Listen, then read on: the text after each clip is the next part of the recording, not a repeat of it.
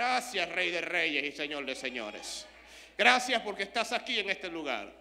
Gracias porque me usarás como instrumento de edificación, confrontación, motivación, inspiración, de gozo, de salvación. Gracias Señor porque hoy te exaltamos. Tú recibes toda gloria y nosotros recibimos toda gracia, misericordia, perdón, restauración, sanidad y gozo que venga de ti. En el dulce nombre de Jesús y la iglesia dice, yo amo este salmo, lo amo con locura he predicado de él. Empecé para mi próximo libro del año que viene a escribir sobre él. Quiero predicar una serie en mi iglesia sobre los salmos y este es un salmo que me apasiona hablar. Porque empieza diciendo que de Jehová, empieza hablando de Jehová y dice que Jehová es la tierra y su plenitud. Es como que uno debería tener una idea de quién es el Dios que uno le sirve. Y lo primero que ese Dios que uno nos, que servimos dice, yo soy el dueño de la tierra. Pero no solo la tierra, sino la plenitud de la tierra y todo lo que habita en la tierra. Porque Él fundó la tierra. Y esto es maravilloso. Yo me puse a estudiar un poquito acerca de la tierra. Y me, me apasiona el tema de las estrellas. Y encontré unos datos interesantes. Y uno de ellos dice que existen al menos 100 mil millones de galaxias similares a, la nuestra. Una galaxia tiene posiblemente, para que tengan una idea de la cantidad de estrellas, la, la galaxia más pequeña tiene 3 mil millones de estrellas. Millones de estrellas. O sea, nuestra galaxia tiene 100 mil millones de estrellas. En un microscopio, la, lo más la, más cantidad de estrellas que usted puede ver son 2.500 estrellas. Y el mundo entero en comparación, si se compara con una playa, nosotros en el mundo entero somos una arena en, toda en todo el universo de la playa. Cuando usted entiende eso y se da cuenta que hay millones y millones de estrellas que nadie puede contar, nadie, no 100, no 200, millones y millones.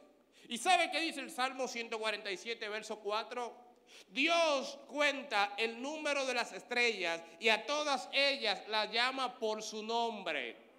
Mi mamá tiene cuatro hijos y cuando me llamaba a mí mencionaba a mi hermano por error. Se equivocaba con cuatro hijos. Dios tiene millones de millones de estrellas. A todas les puso un nombre y las llama por nombre. Hermano, les quiero decir que el Dios que nosotros le servimos no es cualquier cosa, no es cualquier pequeñez. Es un Dios grande, es un Dios inmenso. Hace pocos días publiqué en Instagram una, una publicación llena de ira. Yo no siempre publico con ira, pero esa la publiqué con ira. Porque fue una foto que me mandaron de Jesucristo, entre comillas, con el diablo, entre comillas, haciendo un pulso. ¿Alguien ha visto esa foto? Los que me siguen en Instagram vieron que me enojé, me enojé full, quillado, enojado, eh, reventaba de ira. ¿Por qué? En primer lugar, porque le da un estereotipo al diablo. Pone el diablo feo, un moreno feo, bembón y narizón. Eso no es el diablo. Eso en cualquier villamellero, cualquier petromacorizano de allá, del batey. Eso no es el diablo.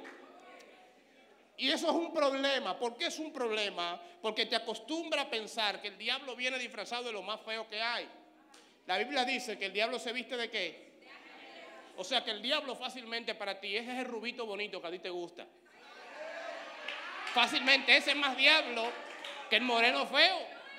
Lo segundo, por lo que no me gusta esa imagen más importante, es porque pone al diablo y a Cristo a echar un pulso, como que si el diablo tuviera cierto nivel para estar de frente o peleando con Jesús. Oiga bien lo que le voy a decir, Dios no tiene enemigos. El diablo no es un enemigo de Dios. El diablo es un enemigo nuestro. Pero Dios está por encima aún del mismo diablo.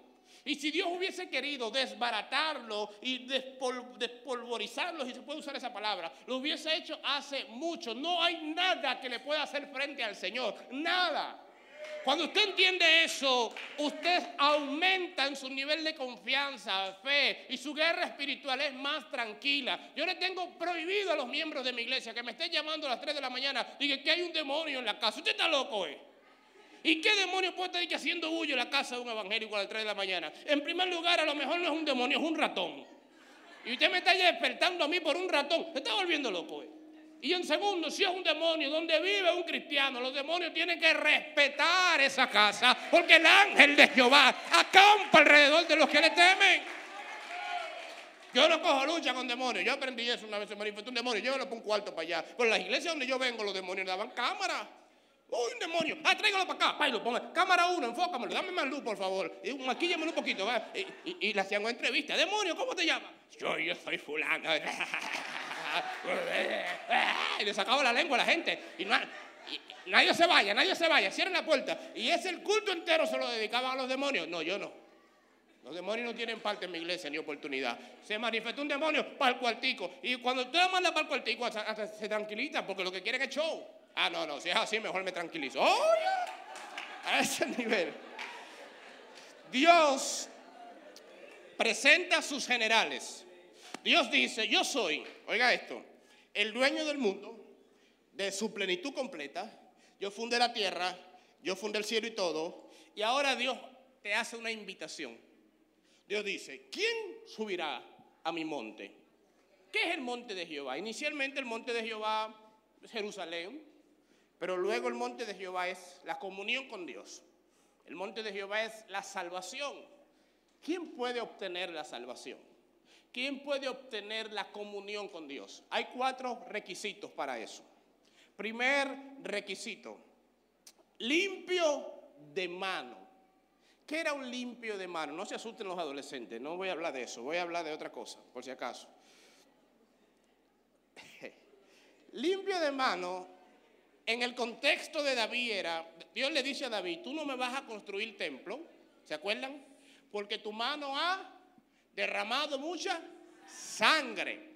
David era sucio de mano porque había matado mucha gente. Pero eso era en la ley. O sea, en la ley un limpio de mano era el que no ha matado a nadie. Pero en la gracia, ¿cuánto dan gracias a Dios por la gracia? La gracia es peor. En la gracia Jesús dice, oigan esto, oíste que fue dicho a los antiguos, no matarás, limpio de mano. Mas yo digo que cualquiera que se enoje contra su hermano será culpable Cualquiera que le diga necio a su hermano será culpable y cualquiera que le diga fatuo estará expuesto al infierno.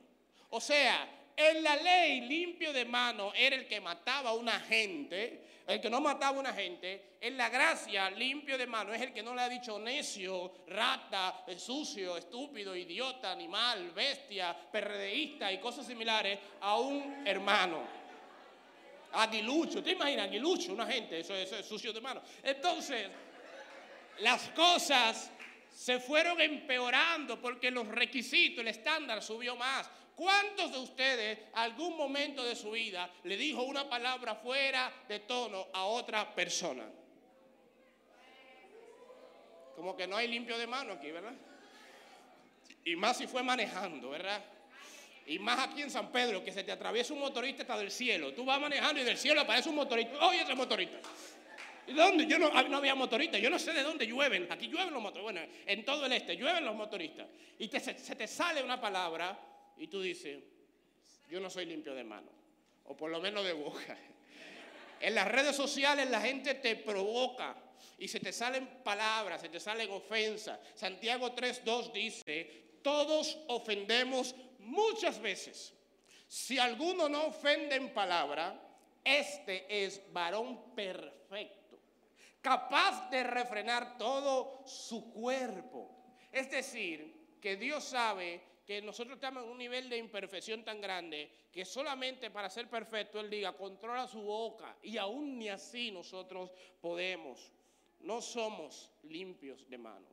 Así que creo que este requisito es difícil. Pero vamos a ver el otro. El otro quizás es más fácil. Primero, limpio de manos. Segundo, puro de corazón. ¿Quién es un puro de corazón? Es una persona que en su corazón nunca ha tenido rencor, resentimiento, amargura, enojo, enemistades, pleitos, malos pensamientos. ¿Quién dice yo? Cuando yo hago esta pregunta, siempre hay un despistado que dice, ¡ya! Mira, lo peor de todo es que si tu corazón te dice que tú eres puro de corazón, hay un problema. Porque la Biblia dice, engañoso es el corazón más que todas las cosas. O sea, a lo mejor tu corazón te está engañando. Y te pasa como un hermano que el pastor le preguntó, ¿y usted oye voces de demonios? Y el, el demonio dijo que no. No, pastor. O sea, que como quiera, uno falla. Salmo 5.8, digo Mateo 5.8 dice, bienaventurado, ¿lo qué? Los de limpio corazón, porque ellos verán a Dios. El corazón se daña, el corazón se contamina, el ego, la mentira, el enojo, el rencor, la raíz de amargura, el resentimiento ensucia nuestro corazón y puede llegar a un nivel de putrefacción tan grande que ni siquiera Dios lo puede arreglar. Por eso el Salmo 51.10, el salmista decía, crea en mí un corazón limpio, no límpialo, porque se ensucia tanto que a veces Dios ni quiere arreglar eso. Ezequiel 11.19 dice, les daré un nuevo corazón. Yo tenía un carro viejo con el que lo único bueno que salió de ese carro fue mi primer libro, El Dios de los Procesos, porque después más nada. Y el carro yo lo llevé a arreglar porque tenía una falla en la batería. Y el mecánico me dijo, esta batería necesita un carro nuevo. O sea, lo único bueno que tiene esa batería, el carro, lo único bueno que tiene el carro es la batería y no sirve más nada. El corazón del ser humano, el rencor, la amargura, el dolor, lo puede llevar a un nivel tan malo que Dios dice, yo ni, ni yo puedo arreglarlo, tendré que darte uno nuevo, porque eso no sirve ya para nada. ¿Qué ensucia el corazón, además del resentimiento? El orgullo. Yo luchaba contra el orgullo. Luché y hace tres años me propuse erradicar totalmente el orgullo de mi vida. Y después de un tiempo de oración, de ayuno, de guerra espiritual, logré vencer el orgullo y nació en mí una humildad tan grande que empecé a sentirme orgulloso de mi humildad. Y yo veía a la gente y decía, ah, Mire ese arrogante, yo sí soy humilde, la gloria sea de Dios. Y de repente, cuando logré vencer el orgullo, fui tan humilde que ahora me sentí orgulloso de ser humilde y dije, tengo que empezar otra vez. El, el, orgullo es un problema serio y ese problema a veces está en el corazón tan adentro que tú aprendes con ciertas técnicas a dominar otras debilidades, a disimular otras fallas. Si me estoy eh, débil espiritualmente y me saludan, yo tengo una respuesta, estoy bendecido, prosperado y en victoria por la gracia de Dios. Y tú empiezas a dominar para engañar a la gente, pero adentro en el corazón, ¿a quién tú puedes engañar? Dios conoce quiénes somos y sabe qué hay allá adentro. Spurgeon decía, si alguien habla mal de ti, no te enojes, porque si te conocieras realmente, hablaría peor. El que habla mal de mí es porque no me conoce, porque si conoce mi corazón, hablaría peor, porque yo soy más malo adentro de lo que soy por fuera. Por fuera podemos disimular, por fuera podemos disfrazar, por fuera podemos moralizar, pero por dentro estamos dañados. Por eso el limpio de el puro de corazón, yo creo que es un requisito todavía más complicado. Vamos al tercero. Quizás en el tercero alguien se salva, porque a mí me gustaría que alguien se salve esta noche, está como muy fuerte. El tercero dice, quien no ha elevado su alma a cosas vanas. ¿Qué significa eso? Elevar es, una, expresión hebrea que significa inclinarse hacia algo. Cosas vanas, lo vano es lo que no es eterno. Elevar su alma a cosas vanas es inclinarse a las cosas temporales de esta tierra. Usted quiere ver si hay vanidad de una persona, revise sus redes sociales. Yo siempre he dicho, de la abundancia del corazón hablan las redes, las fotos, el Instagram, el Facebook, el WhatsApp, todo eso habla de tu corazón. Si tú quieres ver a qué nivel de vanidad está el ser humano, revisa la selfilitis que él hace cada día, todo. Voy a orar, aleluya, y pongo un selfie aquí. No, estoy criticando al hermano del grupo de adoración, ¿verdad? Pero hay gente que están así, que voy a orar, gloria a Dios, santo, aleluya. Y, cómo me veo ahí con los ojos cerrados, uh, aleluya. Me falta una lágrima para verme más espiritual. Y tú lo ves, hermano, inclinado a la vanidad. Y todo es como me veo y los filtros tienen loco a la gente. Hay gente que yo no la conozco en persona porque tienen tanto filtro en las redes sociales que tengo que pedirle la cédula para identificarlo. ¿Y quién eres tú? Pero yo te sigo, soy fulano de tal. Ay, perdón, sin filtro no te hubiese reconocido. Escúchame. Y la orejita y la lengüita de, de los efectos especiales. ¿Por qué? Porque a veces La vanidad nos arrastra. No digo que los selfies sean vanidad, pero digo que el exceso de selfies muchas veces refleja la vanidad del corazón, el exceso del afán de vivir a la moda. La moda es tan, tan relativa. Cuando yo tenía 13 años de edad, tenía un pantalón jean, un solo pantalón jean. Y un día mis hermanos lloré porque mi madre me botó mi pantalón jean. ¿Por qué ella me lo botó? Porque ella decía que ese pobre pantalón yo lo había lavado tanto que había perdido el color azul ya era pre-lavado tanto y no tenía nitidez. Y ese pantalón eh, eh, arrodillaba, en ese tiempo oraba mucho de rodilla, que le rompí un poquito aquí la rodilla y ella dijo, no sirve. ¿Saben qué? El año pasado yo di 5 mil pesos por un pantalón con un roto en la rodilla y sin color. O sea, lo que antes no servía, ahora es moda. Ese pantalón yo lo guayé tanto orando que se agarró del verso que dice, diga el débil, fuerte soy. Y cuando yo me lo quitaba, él mismo se arrodillaba, él mismo solo. Porque oró tanto conmigo que él me llevaba a la iglesia, incluso me diría doble a su derecha, tenía GPS porque íbamos todos los días al culto. Y de repente mi madre me dice, no sirve, no tiene color azul. Y ahora uno lo compra así. En los 80 la moda era el afro, ¿se acuerda, pastor? ¿Verdad que sí? Usted todo, yo tenía ya como un sofrito en esa época. La moda era el afro, de repente, pan, todo el mundo se quita el afro. De repente volvió el afro a la moda y la gente, la moda es reciclable. Yo recuerdo que cuando yo era jovencito, adolescente, perdón, las evangélicas se dejaban el pelo natural eh, duro, eh, crespo, y el mundo las criticaba. Mira, esta parece una vieja, parece una loca, con el pelo malo. Ahora la gente del mundo se quita el derrizado y las evangélicas que digo con 20 mil tensiones y pelo lacio se quedan mirando a las impías y dicen, ay, mira esta, mira esta, con el pelo malo, es natural. Y son las evangélicas ahora las que critican a las impías. ¿Por qué? Porque las modas son pasajeras, no son malas, pero son pasajeras. Y en ese afán de las modas caemos en la vanidad. El último requisito dice, quien no ha jurado con engaño. ¿Qué significa eso? Quien nunca ha mentido. ¿Quién dice amén a eso? Yo tengo un problema serio, porque el pastorado, yo me di cuenta que nos obliga a mentir a nosotros. Oh, pero ¿qué pastor no ha dicho en su vida? Hermanos, quédense después del culto cinco minutos para una reunión. ¿Duran cinco minutos esas reuniones? Nunca. Son reuniones kilométricas. ¿Qué pastor no ha dicho? Esta iglesia está llena de amor. Y tú tienes un año predicando en contra del chisme y del espíritu de división para que la iglesia cambie. Nosotros a veces tenemos problemas. ¿Qué hermano, qué persona no ha escrito en el, Facebook cuando lo abre? Acepta que leyó los términos de este contrato. Usted no leyó ni la acepta y dice que sí.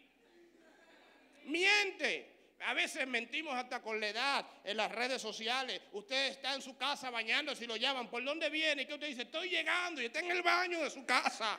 No ha salido de su casa. Mentimos. Yo trabajé la mentira en mi vida y hace tres años me decidí no mentir más. En ese año me casé y no me había dado cuenta que el matrimonio te obliga a mentir. Un día saliendo de casa, mi esposa sale con un jean y me dice, mi amor, me veo gorda con esta ropa. Y dije, ¿qué digo? Porque si le digo, no, mi amor, no te ve gorda, miento y me voy para el infierno. Si le digo, sí, mi amor, te ve gorda, digo la verdad, pero el infierno viene a mi vida. Porque me va a matar, me va a ahorcar me va a hacer un show y no va a querer salir de la casa. Yo siempre digo, ¿para qué las mujeres hacen esas preguntas? Hay un espejo ahí. Usted nunca verá a un hombre y que me veo gordo con esta ropa. No, yo nunca pregunto eso. Para eso pongo el poloche por fuera y uso una chaqueta para disimular. ¿Cómo se me ve? ¿Me marca? ¿Qué, qué, qué yo que me marca? Yo me veo. Yo me veo en el espejo. Pero las mujeres te preguntan eso. Estás viendo una película, sale Jennifer López. ¿Quién es más bonita, yo o Jennifer López? Pero, ¿Qué digo?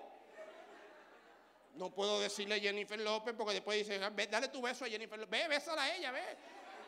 Dile a Jennifer López que te haga cocina, ve. Y ya de ahí es una guerra. Entonces te obligan a mentir, mentimos. Obviamente son mentiras más triviales, pero hay personas que tienen mentiras más comprometedoras, por no decir más malas, porque todas son malas, pero a veces hay mentiras que tienen más efectos en otros. Hay gente que tiene toda una vida de mentira, que tienen una familia paralela, dos o tres novias o amiguitas, que casi lo mismo, y hay personas que viven una vida de mentira, de todas formas. Hay una bendición de parte de Dios. Hay cuatro requisitos. Limpio de mano, puro de corazón, no tener vanidad ni haber mentido. ¿Quién la recibe? No calificamos. Si yo dejara este mensaje aquí, fuera un buen día para suicidarse.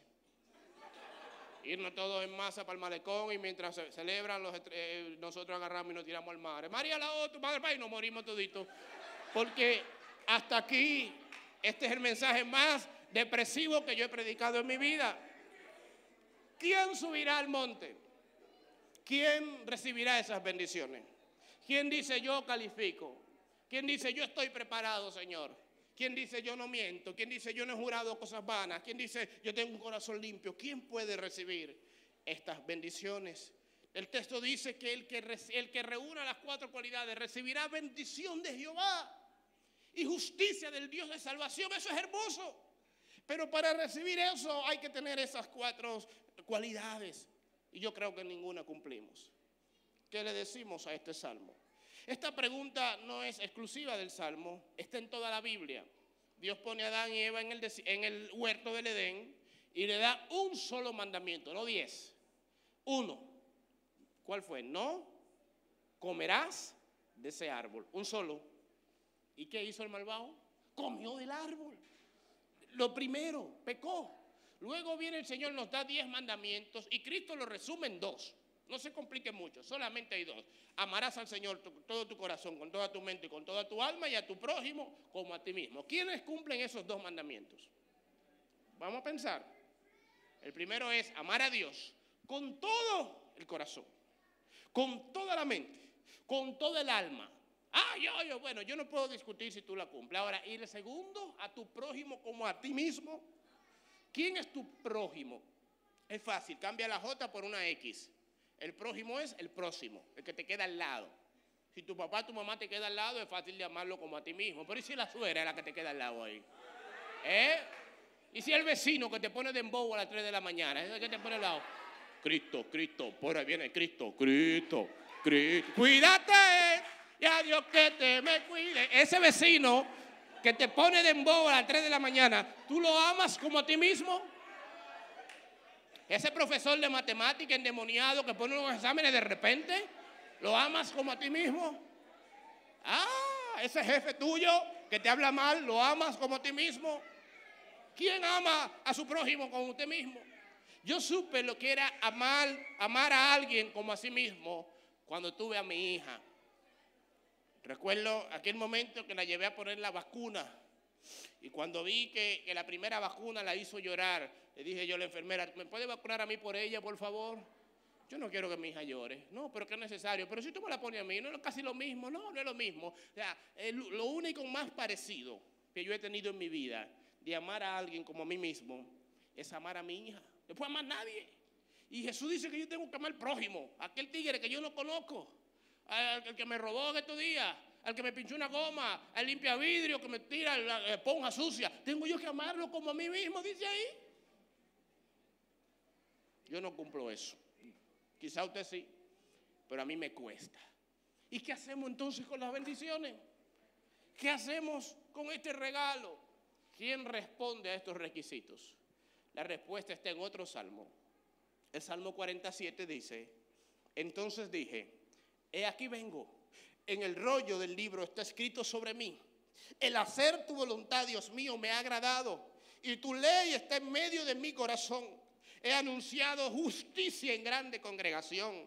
Yo no refrené mis labios, Jehová tú lo sabes. No encubrí tu justicia dentro de mi corazón. Publiqué tu fidelidad y tu salvación y no oculté tu misericordia. ¿Quién está hablando este salmo? Este salmo dice que hubo alguien a quien se le hizo fácil y agradable cumplir totalmente con la voluntad de Dios. Hubo alguien que en vez de tener un corazón sucio como el mío, tenía la misma ley de Dios en el centro de su corazón. Hubo alguien que en vez de tener labios mentirosos, como a veces lo tengo yo, él tenía la fidelidad y la salvación de Dios en sus labios. ¿De quién está hablando? Está hablando de Cristo. Cristo cumplió todas esas cualidades y todas las demás que están en la Biblia. Y usted me dice, bueno, pero ¿y eso qué tiene que ver conmigo? Bueno, que otro salmo dice, Salmo 68, 18, cuando ascendiste a las alturas, llevaste una multitud de cautivos, recibiste el regalo de la gente, incluso de los que se rebelaron contra ti. ¿Qué está diciendo este salmo? Que Cristo descendió del cielo a la tierra y él dijo, ¿cuáles son los requisitos para la bendición que ofrece? Y el Padre dijo, todas, todas estas son los requisitos. Él dijo, yo lo voy a cumplir. Se hizo hombre, pasó en el desierto, venció a tentaciones, mantuvo el corazón puro, los labios limpios, no tuvo vanidad, no juró con engaño. Y cuando cumplió todas las bendiciones, subió al cielo y dijo, ¿dónde están mis bendiciones? Aquí está. Y ese salmo dice que él llevó cautivo un grupo de gente, un grupo de gente que estaban cautivos lo llevó. Y yo me imagino él llegando al cielo y diciendo, estas son las bendiciones, sí, ya yo me la gané, ok, ahora yo quiero, como no la necesito, quiero compartirla con otros que sí la necesitan, pero no podían recibir y ese somos usted y yo, somos esta generación que no calificábamos, pero fuimos bendecidos. Estábamos descalificados, pero Cristo calificó. Porque Él sí fue perfecto. Recibió las bendiciones y nos las compartió por gracia. ¿Qué hicimos para merecerla? Nada. Para que tú entiendas esto mejor. En Estados Unidos había un hombre de clase media que entró al supermercado a comprarse un Gatorade. Al mismo tiempo había una señora con dos hijos que estaba en una olla crónica, una olla ah, ah, exagerada. Y ella entró con la tarjeta de crédito en el límite a ver si tenía la chepa de pasar comprando los alimentos básicos para su casa. Y ella sabía que podían negarle la compra, pero cruzó los dedos a ver si pasaba. Usted sabe que en las cajas de los supermercados, cuando usted pasa la tarjeta, la cajera vocea, no tiene crédito, doña. Yo no, hermana, yo estoy aquí, digámoslo a mí, no, ella vocea, no sirve la tarjeta, no pasa. Y lo dice el supermercado entero. La mujer está nerviosa, hace su comprita decente y está en la fila así asustada el hombre que no necesita eh, dinero compra su Gatorade y está en la fila también primero. Cuando él pasa el Gatorade se activa una alarma, pam, pam, pam, pam, caen unos globos y la cajera emocionada le dice, usted es el cliente número un millón, se ha ganado su compra gratis. Él se queda mirando el Gatorade y dice, de rayo, eso fue lo que yo me gané. Y mira a la pobre mujer que está a su lado y él eh, le mira y le dice, mira mi amor lo que nos ganamos. Y la señora, eh, ah, ah, ay, ni tonta ni perezosa, se pegó. Ay, sí, mi amor. Y él pasa la compra de él, pasa la de ella, se la paga el, regalo y se van cada quien para su lado. Yo pregunto, ¿qué hizo ella para ganarse eso? ¿Qué hizo para caerle en gracia a ese hombre? ¿Qué le dio a él para que él pudiera darle ese regalo? Nada. Simplemente estaba en la fila, él sintió deseo de hacer misericordia con ella y ella lo recibió. Muchos de nosotros, estando en la fila, en hoy, en bancarrota espiritual, viene Cristo y dice, mira lo que te he regalado. Y uno empieza de tonto y dice, ay Señor, yo no me lo merezco, que yo no me lo he ganado, que yo soy muy malo. Deja tu babosería, recibe los regalos y di gracias Señor, gracias por bendecirme. Gracias por lo que me das. Yo no calificaba para recibir bendición de Jehová, pero si Cristo me la quiso dar, la disfruto, y me la gozo. ¿Y qué hago ahora? Hay algo que puedo hacer. Ayúdame alguien en el piano, por favor, que ya, quiero, ya voy a cerrar. Dice un proverbio, predicador que predica corto lo vuelven a invitar. Yo quiero volver a esta iglesia. ¿Qué hago ahora? Yo califico porque Cristo me calificó. ¿Y qué hago? ¿Vivir una vida de vagabundería porque Cristo me calificó? Diga conmigo, no. No, ese no no fue de lo que ganaron el miércoles en el play, no. Lo diga no con fuerza. Como la doña que se tiró del estadio y se le quedó la falda enganchada. Y diga con gozo. Diga no de verdad. ¿Qué hacemos? ¿Cómo me comporto ahora?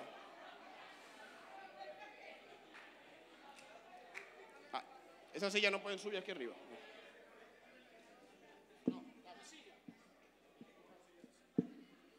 Hace mucho tiempo me invitaron a una cena, una cena de gala, una cena fina. El que me conoce sabe que yo no soy muy fino. No porque no quiera, sino porque no tengo una educación muy fina. En mi casa yo sé comer con cuchara y ya, ¿verdad? Así me enseñaba mi papá y mi mamá, con cuchara. Gracias, pastor. Cuando voy a mi cena fina de gala, yo era un invitado especial, o sea, con nosotros Ricky Henry, la gente, wow, Ricky Henry, Ricky Henry, ok. Y yo llego a mi cena y me siento a la mesa. En la mesa habían como ocho tenedores, como diez cucharas. Para mí solo, en mi casa con diez cucharas comemos todos nosotros. No, no, no, diez cucharas diferentes, ocho tenedores diferentes, cuatro cuchillos diferentes. Yo me quedo mirando y ¿qué yo voy a hacer con esta cosa?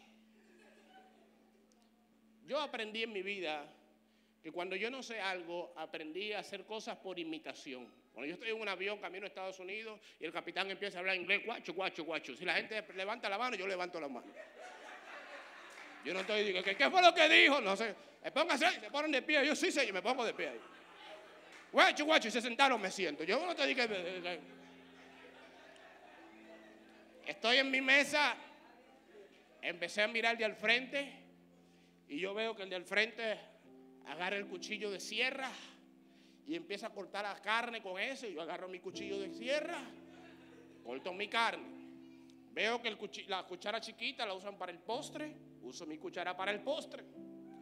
Veo que la cuchara grande para los líquidos, pues y así empiezo a comportarme como la gente decente se está comportando de acuerdo al protocolo. Yo les pregunto, ¿para qué yo hice eso? ¿Para que me dejen entrar a la cena? ¿Por qué no? Porque yo estaba ahí. ¿Para que me inviten? No. Yo era un invitado de honor. ¿Ustedes saben por qué yo hice eso? Porque yo entendí que si tuve el privilegio de que me invitaran a una cena tan elegante, lo menos que yo podía hacer era comportarme de acuerdo al estándar de ese lugar. Cristo a mí no me salvó porque yo era bueno. Cristo a mí no me salvó porque yo no hablaba mentira y tenía una boca tan suave y tan decente que Cristo me vio chiquitico y dijo, ay, yo necesito ese muchacho para el reino. Mira qué lindo. No. Cuando Cristo me salvó, yo estaba lleno de errores, lleno de pecados, lleno de malas conductas, de malas mañas. Me sentó en su mesa y yo me quedo mirando aquí. Yo veo que en la mesa de Cristo la mentira no es parte. Y yo veo que en la mesa de Cristo la vanidad no es parte. Y yo veo que en la mesa de Cristo el orgullo no es parte.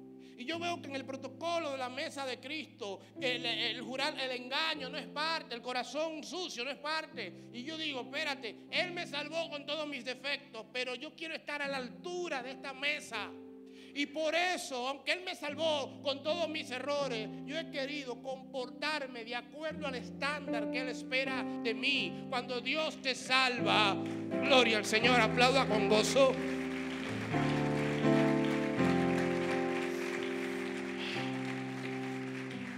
Cuando Dios te salva, ya no te ve como una persona. Por eso el texto termina diciendo, tal es la generación. Para Dios hay dos hombres en el mundo entero. Adán y Cristo. Y tú estás en la generación de Adán o en la generación de Cristo. Entonces Él te salvó y te escogió desde Adán y te llevó a Cristo. Tal como tú eras pero te amó tanto como para dejarte como tú eras. Y Él te recibió con tus pecados y tus delitos, pero esperando que tu agradecimiento sea tan grande que tú quieras ser alguien semejante a lo que se sientan en esa mesa. Esa es la nueva generación que el Señor espera. Póngase de pie. Póngase de pie.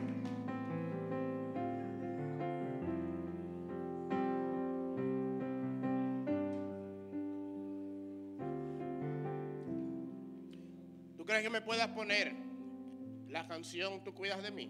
¿Cómo se llama esa canción? Así mismo. Tú, Darian González, ¿verdad? Por favor y perdóname. A mí me gustaría terminar esta noche con dos llamados especiales. El primer llamado es a los amigos que están aquí. Las visitas, los amigos que visitan esta noche, que quieren ser parte de esta generación que Dios ha salvado de esta generación que tiene tantas bendiciones que recibir, aunque no se la haya ganado. Y a veces tú dices, pero yo no he hecho nada, yo no me lo merezco. De eso se trata. Eso es gracia, un regalo inmerecido. Y hoy la salvación está delante de ti. El Señor te dice, yo quiero que tú seas parte de esta nueva generación de salvos, no de perfectos, no de santos, no somos trofeos en el stand del Señor sinónimo de santidad. No, no, al contrario, la iglesia no es un museo de santos, es un taller de gente enferma, de gente con debilidades, de gente con errores. Y hoy el Señor te dice, si tú quieres ser parte de este taller, abraza la salvación que Dios te ofrece.